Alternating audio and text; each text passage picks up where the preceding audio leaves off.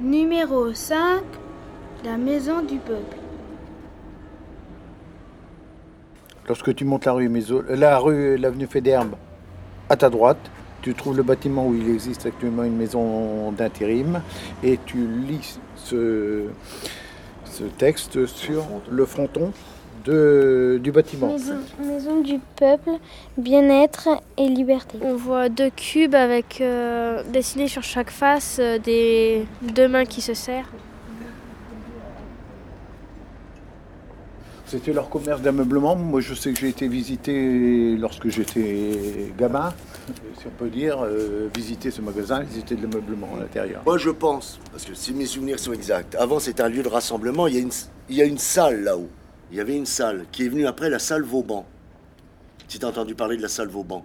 Il y avait bal et tout ça là-dedans. Un peu comme les gens qui oublient qu'à Monoprix, il y avait une piste de patin roulette là-haut. Et là, la maison du peuple, d'abord, ça a été fait par les ouvriers, un peu péponne dans Camino.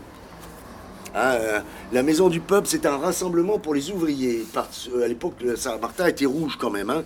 Faut pas l'oublier. Et moi, je pense hein, ça. Et après, euh, quand ça a été vendu, c'est venu la salle Vauban, qui était déjà plus.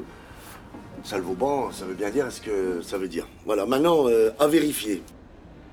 Paradoxalement, c'est la partie qui paraît la plus moderne, la maison du peuple, qui est la plus ancienne.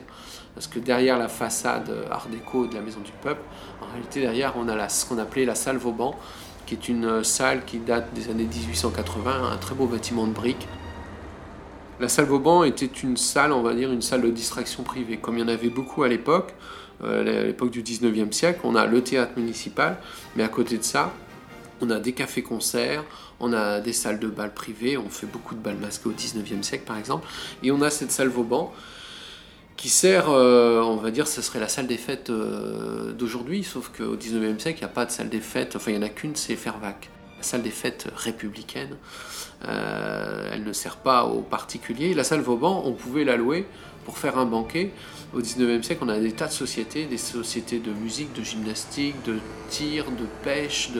C'est incroyable la vie sociale qu'il pouvait y avoir. Et donc la salle Vauban est un lieu de festivité un lieu de festivité, et qui va être racheté par la Fraternelle. La Fraternelle, c'est une coopérative de consommation. Et euh, après la Première Guerre mondiale, la coopérative va racheter la salle Vauban et va y installer la Maison du Peuple, refaire la façade, belle façade art déco. Et là, c'est pareil, c'est un lieu de, de rencontre. Ce sont des, des salles de débat, des salles des fêtes. Je crois qu'il y avait une sorte de café au rez-de-chaussée, mais ça, pas on n'a pas beaucoup d'éléments en fait sur, le, sur la vie euh, de la coopérative dans ce secteur-là. C'est vrai que la coopérative, euh, même si c'est deux consommations, c'est une coopérative aussi de, euh, de, progression sociale. L'idée, c'est justement de sortir les ouvriers de leurs conditions leurs conditions alimentaires, mais aussi leurs conditions un petit peu d'enfermement, sortir l'ouvrier de l'estamier. Euh, l'alcool, effectivement, est un problème dans le monde ouvrier du 19e siècle, parce que bah, malheureusement, c'est un refuge euh, pour les gens qui sont en, grande difficulté. Hein. on sort du boulot et on oublie par l'alcool.